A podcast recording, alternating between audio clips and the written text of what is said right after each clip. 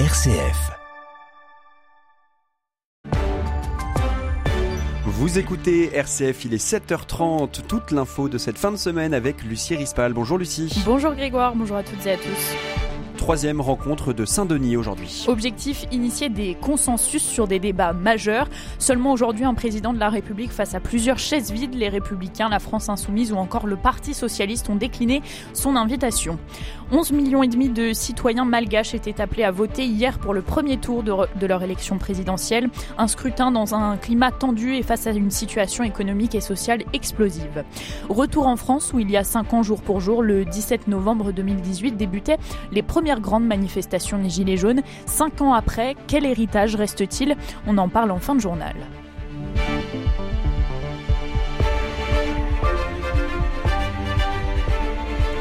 Emmanuel Macron face à plusieurs chaises vides aujourd'hui. La troisième rencontre de Saint-Denis risque de sonner un petit peu creux. Les Républicains, la France Insoumise et le Parti Socialiste ont décliné l'invitation pour ce format initié à la fin de l'été, on s'en souvient, par le président de la République pour initier des consensus sur des débats majeurs, Jean-Baptiste Labeur. Oui, chacun a ses bonnes raisons pour décliner. À gauche, le premier secrétaire du PS indiquait dès le 6 novembre sur Public Sénat ne pas vouloir, je cite, tenir la chandelle à la droite et à l'extrême droite par rapport au deal que veut passer le chef de l'État sur l'immigration. Éric Ciotti, le patron des LR, avait d'abord répondu oui avant de renoncer mardi. Et pour se justifier, il a invoqué l'absence d'Emmanuel Macron à la marche contre l'antisémitisme dimanche dernier. Pourtant, le menu de cette rencontre était fait sur mesure pour les républicains avec la question institutionnelle et notamment l'élargissement du référendum à la question migratoire ou encore la facilitation du référendum d'initiative partagée. Emmanuel Macron a évoqué une faute politique de ses adversaires. Il n'aura en face de lui aujourd'hui que Jordan Bardella pour le Rassemblement national, Marine Tondelier pour Europe Écologie Les Verts et Fabien Roussel du Parti communiste. Merci Jean-Baptiste Labeur pour ces précisions. Après trois ans de travail, c'est un rapport de 730 pages qui est rendu aujourd'hui à la secrétaire d'État à l'enfance, Charlotte Cobel. Un rapport de la commission indépendante sur l'inceste et les violences sexuelles faites aux enfants qui décortique euh, ce mécanisme de violence. La Civis fait donc 82 préconisations pour protéger ces enfants des pédocriminels en posant notamment la question de l'imprescriptibilité des viols sur enfants, repérage systématique des enfants vulnérables, extension de la notion d'inceste aux cousins.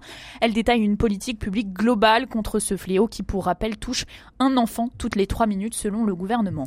L'an dernier, il y a eu 244 000 victimes de violences conjugales enregistrées par les forces de l'ordre. Un nombre en augmentation de 15% par rapport à 2021, dû notamment à la libération de la parole, mais qu'il faut encore accentuer cette libération. Cela passe notamment par une meilleure identification des différents types de violences, comme les violences verbales et psychologiques qui représentent 30% des violences conjugales déclarées l'année dernière et qui sont parfois difficiles à détecter.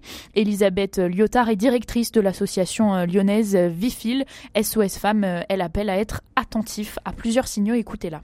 Un coup, ça se constate par un médecin légiste. Une violence verbale ou psychologique, c'est plus difficile à, faire constater.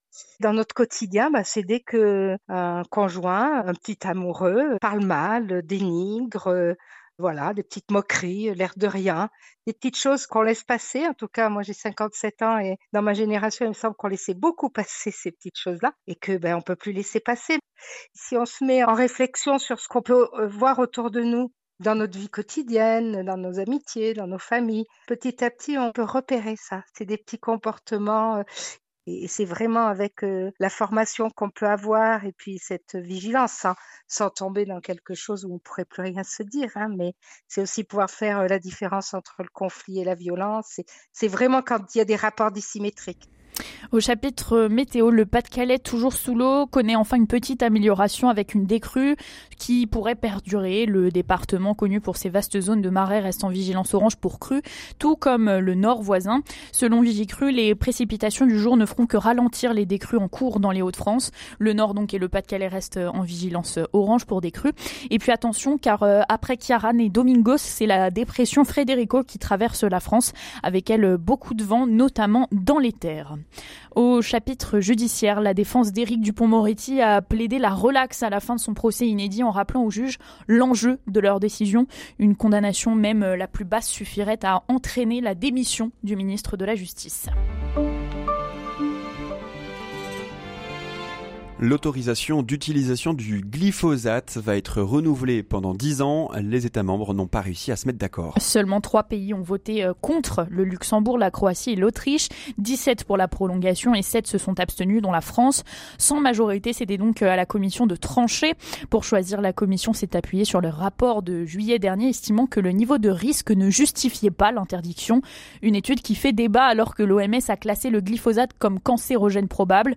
Mais au-delà de la guerre des ce qui inquiète les associations anti-glyphosate, c'est la recherche d'alternatives qui risque d'être au point mort, Baptiste Madinier. Pour Jérôme Barthès, ce renouvellement d'autorisation du glyphosate est une bonne nouvelle. Il est agriculteur conventionnel dans l'Aude et son argument est connu, il n'y a pas d'alternative. Je suis en agriculture conservation des sols, c'est-à-dire que le sol n'est quasiment jamais nu sur mon exploitation. Pour réguler tous les couverts, puisqu'on nous impose de couvrir les sols, on a besoin de glyphosate. Je n'ai pas d'alternative. Le jour où on nous donne une alternative, moi, il n'y a aucun souci. C'est d'ailleurs au nom de cet argument que la France s'est abstenue de voter contre la prolongation du glyphosate hier. Pas d'interdiction sans solution.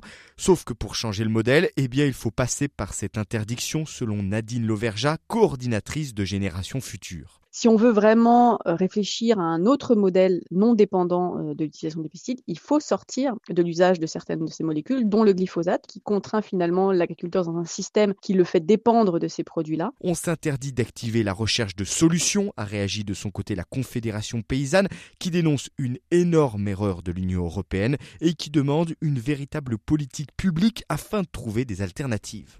11,5 millions de citoyens malgaches étaient appelés à voter hier pour le premier tour de leur élection présidentielle. Un scrutin euh, dans un climat extrêmement tendu. Sur les 13 candidats, 10 ont appelé euh, les électeurs à bouder les urnes. Ils dénoncent une supercherie.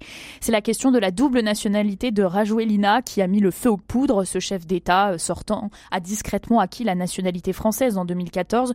Selon l'opposition, il ne peut donc plus gouverner ni être éligible à un second mandat. Quoi qu'il en soit, Madagascar, l'un des pays les plus pauvres de la planète, est face à ces enjeux comme l'insécurité alimentaire par exemple. Tout cela sur fond d'inégalité euh, sociale qui se heurte aux coutumes ancestrales. Voici le témoignage de Lilia, la présidente de l'association Femmes en Action Rurale à Madagascar. Nous constatons la discrimination des femmes dans tous les domaines, c'est-à-dire euh, du domaine économique par exemple, et aussi au niveau social.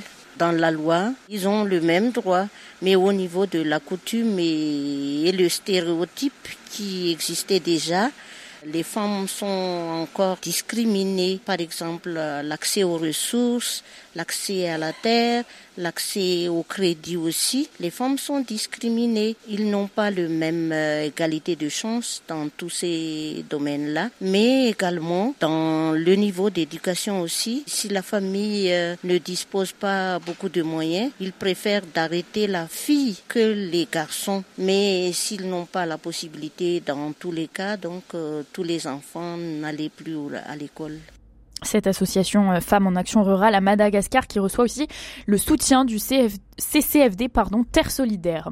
Dans le reste de l'actualité internationale, l'armée israélienne a mené des fouilles hier dans l'hôpital Al-Shifa, le plus grand de Gaza, au lendemain du raid mené dans ce site qu'elle présente comme un repère du Hamas malgré la présence de malades et de civils piégés par les combats. Retour en France, il y a cinq ans, jour pour jour, le 17 novembre 2018, débutaient les premières grandes manifestations des Gilets jaunes. Oui, souvenez-vous, l'étincelle, c'était la hausse d'une taxe sur les carburants que le gouvernement n'avait pas voulu retirer à l'époque. Mais alors, que reste-t-il de cet héritage des Gilets jaunes? La réponse avec Jacqueline Moureau, l'une des figures du mouvement. Il y a un héritage Gilets jaunes et moi je peux vous dire que même si aujourd'hui le mouvement des Gilets jaunes ne se reproduira pas sous cette forme, il reste gravé dans le cœur des Français, ce mouvement. Moi, je le vois quand je suis dans la rue ou que je croise du monde et qu'on me reconnaît. Les gens viennent spontanément me parler des gilets jaunes. L'autre jour, j'ai mangé dans un routier. Les routiers sont venus vers moi me disant euh, bravo pour ce que vous avez fait. Donc, c'est ancré dans le cœur des Français, ça. Et le fait que ce soit ancré, ça peut potentiellement donner naissance à d'autres formes de contestation. Donc oui, il y a un héritage. C'était euh, Jacqueline Moureau, l'une des figures de ce mouvement euh, des Gilets jaunes, au micro de Jean-Baptiste Labeur, et puis cas unique de ce mouvement. Pour rappel, il s'est structuré sur les réseaux sociaux et très vite se sont greffées des revendications, notamment sur le pouvoir d'achat et la justice sociale. Eh bien, merci Lucie pour ce rappel et ce tour d'horizon de l'actualité complet en ce vendredi 17 novembre. Restez à l'écoute, l'information continue sur RCF.